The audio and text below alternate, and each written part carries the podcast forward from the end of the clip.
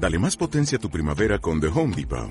Obtén una potencia similar a la de la gasolina para podar, recortar y soplar con el sistema OnePlus de 18 voltios de Ryobi desde solo 89 dólares. Potencia para podar un tercio de un acre con una carga. Potencia para recortar el césped que dura hasta dos horas. Y fuerza de soplado de 110 millas por hora. Todo con una batería intercambiable. Llévate el sistema inalámbrico OnePlus de 18 voltios de Ryobi. Solo en The Home Depot. Haces más. Logras más. El distrito único para la elección del presidente de una república, pues sí, como, como, en, es en Estados Unidos o como es en Francia, pues sí. Pero en las elecciones corrientes, distrito único, jamás lo he defendido.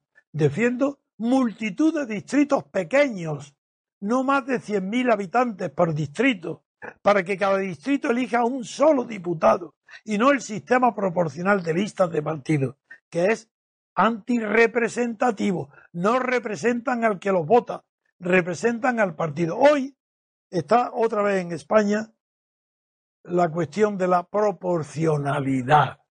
Y no tienen ni idea.